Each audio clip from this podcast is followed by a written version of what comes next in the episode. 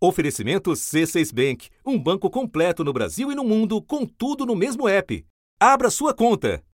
Y de repente, E, de repente, desde Brasil cerraron todas las puertas y todas las ventanas. do Brasil foram fechadas todas as portas e todas Todas. as janelas. Todas. Siendo países vecinos, Sendo os dois países vizinhos. siendo países Sendo que nos queremos como pueblo. países que se querem enquanto povos. Desde 2015, o presidente venezuelano não era recebido no Brasil. E durante os quatro anos de governo Bolsonaro, a relação entre os dois países foi cortada. O Brasil também, via Itamaraty, acabou de emitir uma nota reconhecendo Juan Guaidó como presidente da Venezuela. Não tem outra maneira. Se você não enfraquecer o exército da Venezuela, o Maduro não ganha. O senhor mesmo não pensa em mandar ninguém, nenhum, comissão para falar com o Maduro, nada? Acho que não tem o que conversar com ele. O que nós queremos, ele, no meu entender, não vai ceder. Mas com Lula, a postura mudou. Depois de oito anos, o presidente Maduro volta a visitar o Brasil e nós recuperamos o direito de fazer política de relações internacionais Hoje nova época se abre uma nova época nas relações Entre os nossos Entre países, entre nossos povos. Maduro foi recebido no Palácio do Planalto com todas as honras de chefe de Estado, ignorando inúmeras denúncias de violações de direitos humanos em seu país. E o preconceito continua ainda. Preconceito contra a Venezuela é muito grande. Quantas críticas a gente sofreu aqui durante a campanha por ser amigo da Venezuela. Então eu acho que cabe à Venezuela mostrar a sua narrativa para que possa efetivamente fazer pessoas mudar de opinião. Por isso, Maduro, seja bem-vindo ao meu país. Encontro especial que antecede a cúpula de líderes da América do Sul, marcada para esta terça-feira em Brasília. Uma reunião para tentar reconstruir o protagonismo do Brasil na região. É impensável né, imaginar uma América Latina que caminhe bem né, em termos de estabilidade, desenvolvimento, né, ou mesmo em agendas mais contemporâneas, né, por exemplo, a busca de uma energia mais limpa, né, a questão da sustentabilidade ambiental, né, a proteção dos povos autóctones, povos originários. Né, nada disso pode caminhar sem ter o Brasil à mesa né, e muitas vezes à cabeceira da mesa. Né, o Brasil é um player absolutamente crucial para a América Latina. Da redação do G1, eu sou Natuzaneri e o assunto hoje é o encontro de Lula com Maduro e a relação do Brasil com a América Latina. Meu convidado neste episódio é o analista político Oliver Stunkel, professor na Escola de Relações Internacionais da Fundação Getúlio Vargas, em São Paulo. Terça-feira, 30 de maio. Oliver, nessa segunda-feira, que é o dia que a gente grava esse episódio, o presidente da República recebeu ninguém mais, ninguém menos que Nicolás Maduro, presidente da Venezuela, e não se pronunciou sobre as violações aos direitos humanos no país. Foi bastante criticado pela oposição. Dentro do próprio governo Lula, eu ouvi críticas a essa agenda de hoje por Lula receber Maduro e fazer comentários, inclusive elogiosos, ao presidente da Venezuela. Na coletiva em que eles dois responderam perguntas da imprensa, Lula disse achar um absurdo questionar a legitimidade de Maduro eleito pelo povo. E afirmou também, Oliver, que cabe à Venezuela mostrar a sua narrativa sobre a situação econômica e política do país. Então eu te pergunto, na sua avaliação, esse gesto a Maduro, que foi um gesto bem importante, ele é explicado pelo pragmatismo, ele é explicado pela ideologia, ele é explicado pelo quê? Porque muita gente não entendeu. Bom, primeiro é preciso reconhecer que a decisão de convidar Maduro, a decisão, a decisão de restabelecer laços diplomáticos, é, isso é uma decisão pragmática. É preciso ter uma relação funcional com um país com o qual tem uma fronteira de mais de 2 mil quilômetros. É, e a estratégia de isolar o Maduro ao longo dos últimos anos fracassou claramente. Eu briguei muito com companheiros sociais-democratas europeus, com governos, com pessoas dos Estados Unidos. Eu achava a coisa mais absurda do mundo para as pessoas que defendem a democracia era as pessoas negarem que você era presidente da Venezuela, tendo sido eleito pelo povo, e o cidadão que foi eleito para ser deputado fosse reconhecido como presidente da Venezuela. É evidente que agora o Brasil, mas também vários outros países, estão se reaproximando da Venezuela por motivos puramente pragmáticos, é, não só de um aspecto econômico, a Venezuela é um grande exportador de petróleo, mas o Brasil também precisa lidar com a Venezuela para resolver problemas na fronteira, por exemplo, o tema do refúgio, o crime organizado na fronteira, tem uma série de desafios fitossanitários, por exemplo, animais não vacinados, por exemplo, entrando em território brasileiro. Ou seja, o dia a dia da diplomacia também é importante, em função disso, faz sentido normalizar a relação.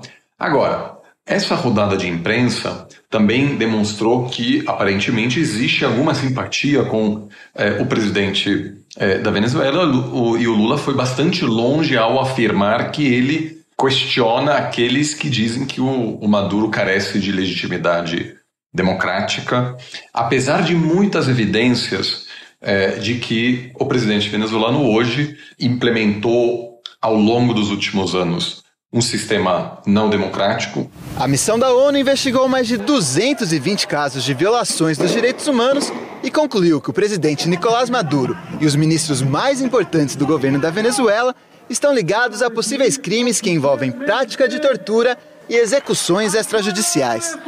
A ONU afirma que tem motivos razoáveis para acreditar que os serviços de inteligência plantaram provas contra vítimas para detê-las. Hoje em dia, é, a repressão sistemática do governo venezuelano contra a oposição, é, as eleições dificilmente serão eleições livres e justas, e, nesse sentido, ele acaba, me parece, indo longe demais. Eu vou em lugar que as pessoas nem sabem aonde fica a Venezuela, mas sabem que a Venezuela tem problema da democracia, que o governo não tem das contas. Então é preciso que você construa a sua narrativa, e eu acho que por tudo que nós conversamos, a sua narrativa vai ser infinitamente melhor do que a narrativa que eles têm contado contra você porque é, teria sido suficiente é, dar esse passo de normalização das relações, mas agora, em função desses comentários mais simpáticos em relação é, ao Maduro, ele claramente mobiliza a oposição aqui no Brasil, polariza ainda mais e ganha muito pouco com isso, porque meramente a presença do Maduro em Brasília já é um grande, grande avanço para o governo venezuelano. Agora, esses comentários claramente são um grande baque também para a oposição é, venezuelana, que dificilmente aceitará o Brasil como um ator é, que possa ter algum papel na mediação que está acontecendo dentro da Venezuela, na esperança de que no futuro possamos ter relações, é, eleições democráticas. Então, só para eu entender os dois pontos que você aborda. De um lado, se ficasse apenas nas questões comerciais ou de fronteira, faria sentido ter Maduro em Brasília.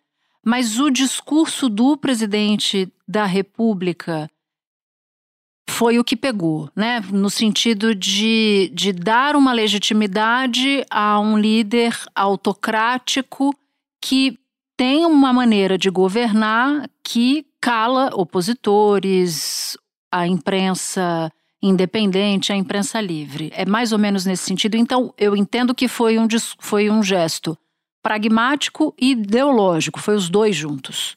Sem dúvida, ou seja, a primeira a decisão inicial de chamar o Maduro é uma decisão pragmática. Pela primeira vez em anos, teremos todos os presidentes sul-americanos juntos para discutir o futuro da região. Na última vez em que Nicolás Maduro esteve aqui no Brasil foi em janeiro de 2015, quando ele veio para a posse da presidente Dilma Rousseff, que havia sido reeleita presidente da República. É difícil conceber que tenham passado tantos anos sem que mantivesse um diálogo com a autoridade de um país amazônico e vizinho do qual compartilhamos extensa fronteira de 2.200 quilômetros. E aí é preciso também lidar com aqueles presidentes que, infelizmente, não possuem legitimidade democrática, porque muitas questões como você diz, comerciais, mas também de resolução de problemas do dia a dia, é preciso ter essa relação diplomática. É, nenhum país do mundo consegue evitar por completo é, ter uma relação diplomática com países não democráticos. Agora, é, defender a, a, a, legitimidade democrática do presidente venezuelano, claramente é, é uma provocação em, em, relação à oposição, porque não é uma constatação controversa de dizer que a Venezuela hoje não é uma democracia. É, então, isso me parece ser uma movimentação, acima de tudo, para mobilizar parte da base é, do PT, é, onde ainda existe aí, entre parte dela, uma certa simpatia com o governo venezuelano. Mas isso não é um prato cheio para a extrema-direita, aqui no Brasil, por exemplo? Não, sem dúvida. Veremos é, os grupos bolsonaristas fazendo a festa nos próximos dias, então, acima de tudo, esses comentários promovem a polarização. O que me parece algo realmente problemático, porque o Brasil tem um papel muito importante na região. Nenhuma iniciativa de integração regional dá certo sem a participação, sem a liderança brasileira. CELAC é a comunidade de estados latino-americanos e caribenhos. O bloco reúne 33 países.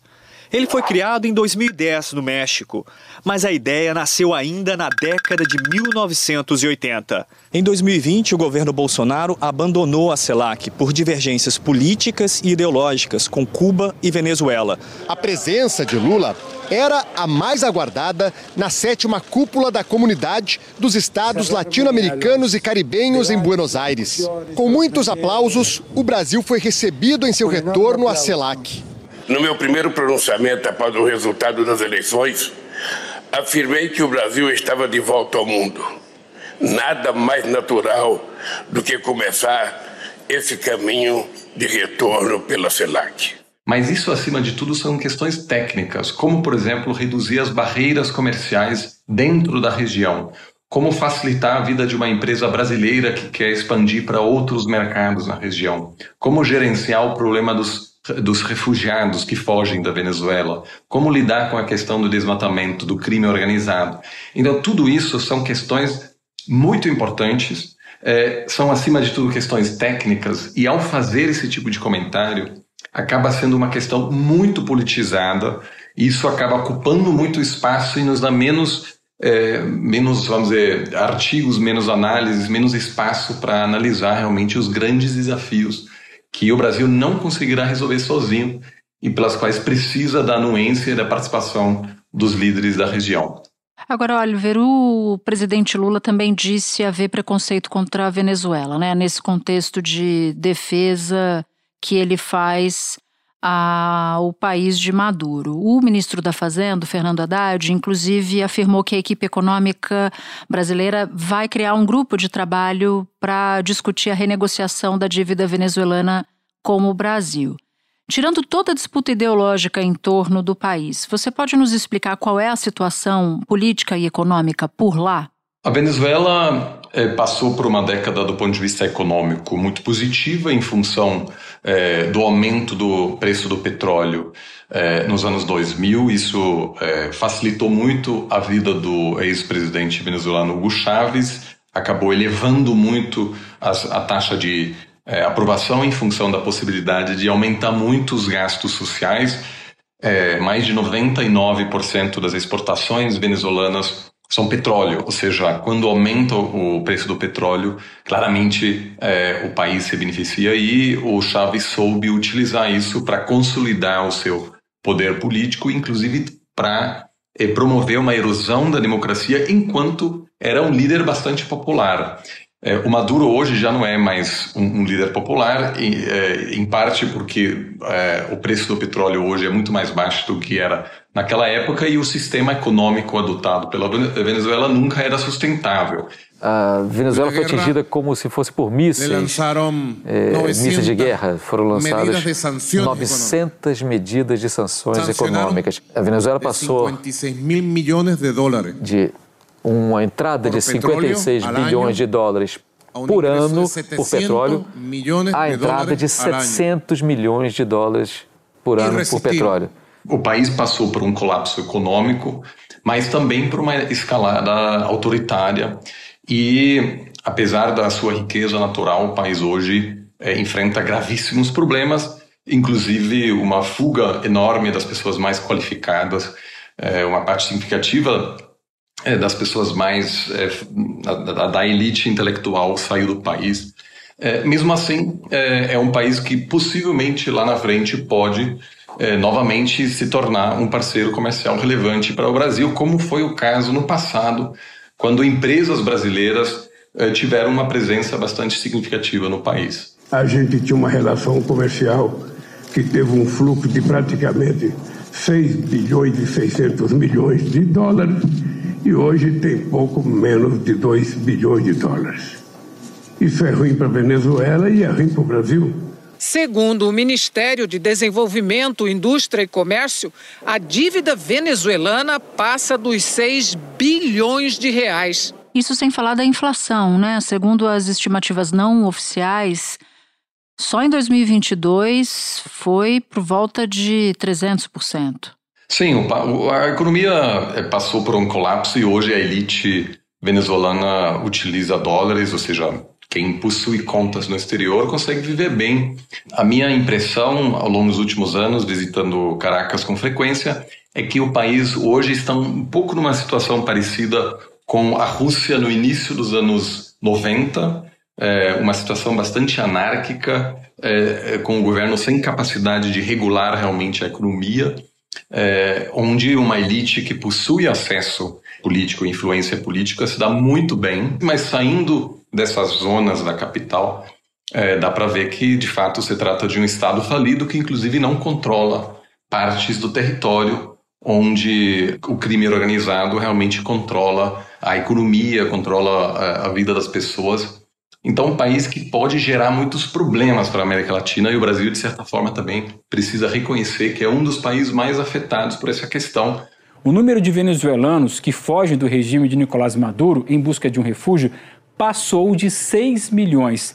Isso equivale a 20% da população da Venezuela. E desse total, quase 5 milhões estão em países da América Latina. A Colômbia é o país que mais abriga venezuelanos, 2 milhões. Peru, segundo posto no ranking, com 1 milhão. O Brasil, quinto lugar, com 261.400 venezuelanos. O maior desafio da política externa brasileira ao longo dos últimos 20 anos é, foi é, conter o colapso venezuelano. E o Brasil não conseguiu, é, e isso também influenciou a forma como o Brasil é visto no exterior e como toda a América do Sul é, é, é visto por pessoas ao redor do mundo.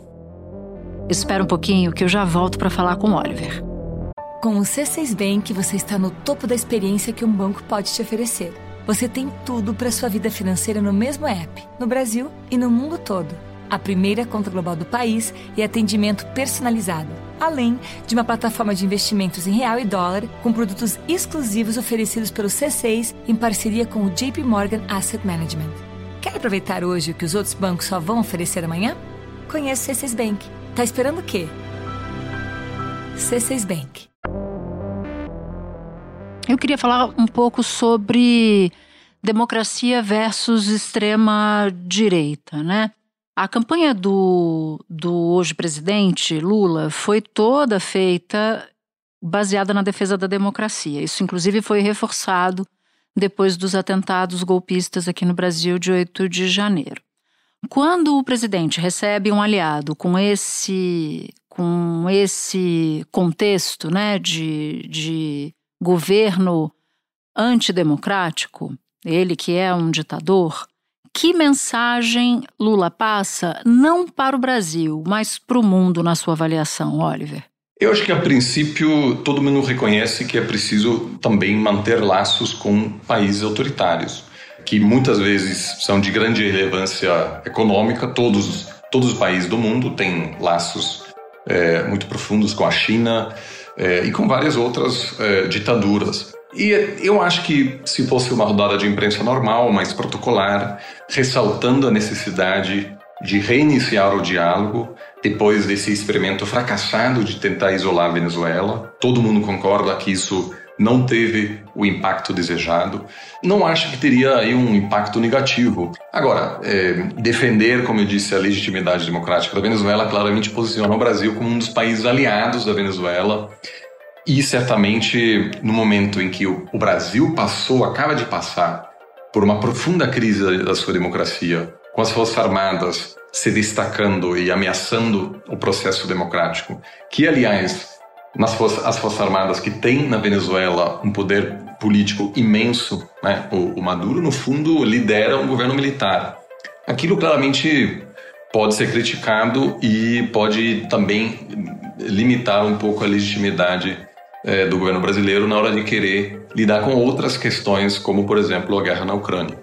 Agora, eu queria o teu olhar, Oliver, sobre o que vai acontecer nesta terça-feira, quando Lula vai se reunir com 11 líderes de países da América do Sul numa cúpula regional. Primeiro, te perguntando quais os objetivos do Brasil com essa reunião, e segundo, qual o objetivo desses outros países vindo para cá?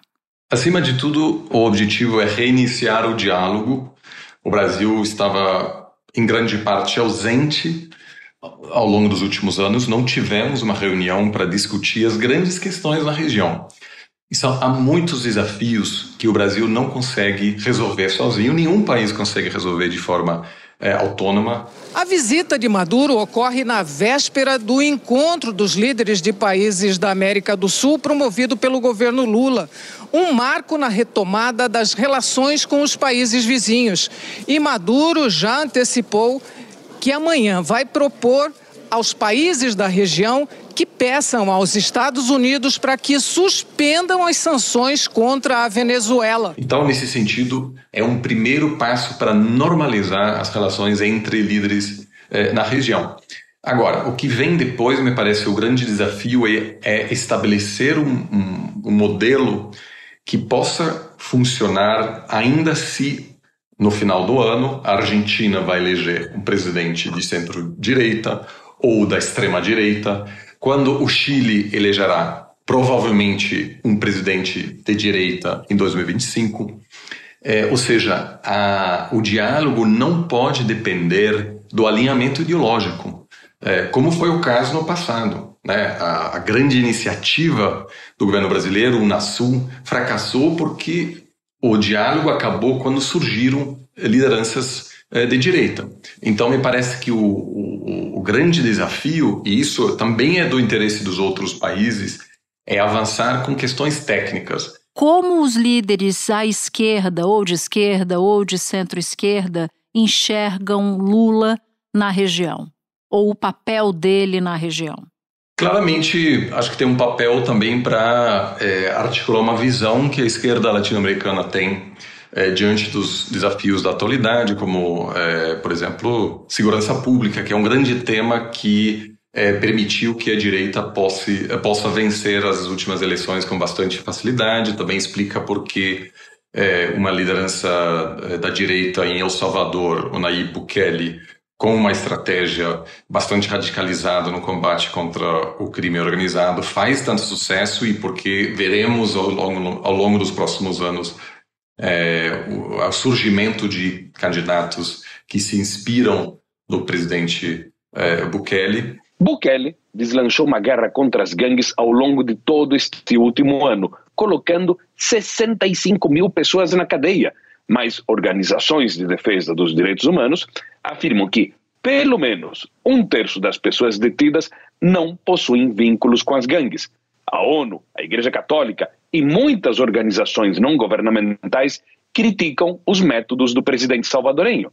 As denúncias indicam detenções arbitrárias, torturas e assassinatos das pessoas detidas. E à, esquerda temos uh, claramente vertentes mais social-democratas, como é o caso uh, no Chile, e alguns elementos uh, mais radicais. E cabe também, além de ser o principal chefe de Estado na América Latina, o Lula também é o principal, a principal liderança da esquerda latino-americana e com isso também me parece tem uma responsabilidade é, bastante importante para é, articular uma estratégia é, que faça uma distinção clara entre governos comprometidos com a, com a democracia e aqueles, como na Venezuela, que têm adotado uma postura autocrática. E com a direita? Porque olhando para os governos Lula 1 e Lula 2, Lula também dialogava razoavelmente bem com a direita, ou com políticos mais à direita do que o PT. Ele tinha uma boa relação com Bush, por exemplo, para citar um caso apenas. O Lula 3 te parece repetir o, o, Lula 1 e Lula 2 em termos de diálogo com a direita, ou você enxerga hoje mais obstáculos do que no passado? A princípio, o Lula mantém a capacidade de manter um diálogo funcional com líderes é, em, todo, em todo o espectro ideológico. Né? Temos uma relação funcional entre o, o Brasil hoje com o Paraguai, é, de uma direita bastante conservadora. É, temos uma relação funcional com o Uruguai, de um, uma esquerda é, mais centrista. Paraguai e Uruguai convidados a integrarem o G20 a partir do ano que vem, porque o Brasil vai presidir o G20 no ano que vem e tem essa prerrogativa, tem convites a fazer. Então é uma forma de você, seja ao norte, seja ao sul do continente, demonstrar aí essa reconstrução de pontes e garantir também um protagonismo na região. Né? Mas não tenho dúvidas que o Lula teria também uma, ou terá uma relação é, funcional com é, o, o, próximo ou a próxima presidente da Argentina, que provavelmente será é, de direita. Com a extrema direita que pode surgir também, o Javier Milei vai ser um pouco mais difícil, mas a princípio existe aí um pragmatismo bastante grande na articulação da é, política externa do Lula. Agora, nos últimos é, cinco meses, né, os primeiros cinco meses do terceiro mandato, houve bastante controvérsia sobre a Ucrânia, é, sobre a Venezuela agora. Isso pode causar alguma fricção, mas por enquanto, é, sobretudo em função da relevância do Brasil no âmbito é, da mudança climática, o Brasil continua sendo um ator indispensável. O presidente Lula anunciou que Belém foi escolhida como a sede da COP30, a Conferência do Clima das Nações Unidas. Eu já participei de COP no Egito, já participei de COP em Paris, já participei de COP em Copenhague, e o pessoal só fala da Amazônia. O pessoal só fala da Amazônia. Então eu dizia assim, por que então não fazer a COP no estádio da Amazônia, para vocês conhecerem o que é a Amazônia? Para o governo americano, o governo da Alemanha, da Espanha, da França, da China, etc., para todos esses países, a parceria com o Brasil é fundamental é, porque todo mundo sabe que o Brasil precisa estar à mesa na hora de discutir o combate global contra as mudanças climáticas, contra é, o combate contra o desmatamento. Então, em função disso, é, acho que apesar dessas constatações mais controversas, é, ele a princípio ainda mantém essa capacidade de é, manter laços, seja com líderes de esquerda, seja com líderes de direita. Oliver, muito obrigada pela participação. Você sabe o quão bem-vindo você é aqui no assunto, porque nos ajuda a entender tudo, a encaixar todas as pecinhas. Obrigada. Muitíssimo obrigado pelo convite. Este foi o assunto, podcast diário disponível no G1, no Globoplay ou na sua plataforma de áudio preferida. Vale a pena seguir o podcast na Amazon ou no Spotify, assinar no Apple Podcasts, se inscrever no Google Podcasts ou no Castbox e favoritar na Deezer. Assim você recebe uma notificação sempre que tiver um novo episódio.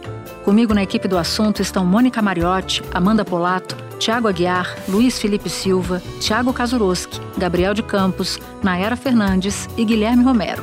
Eu sou Natuzaneri e fico por aqui. Até o próximo assunto.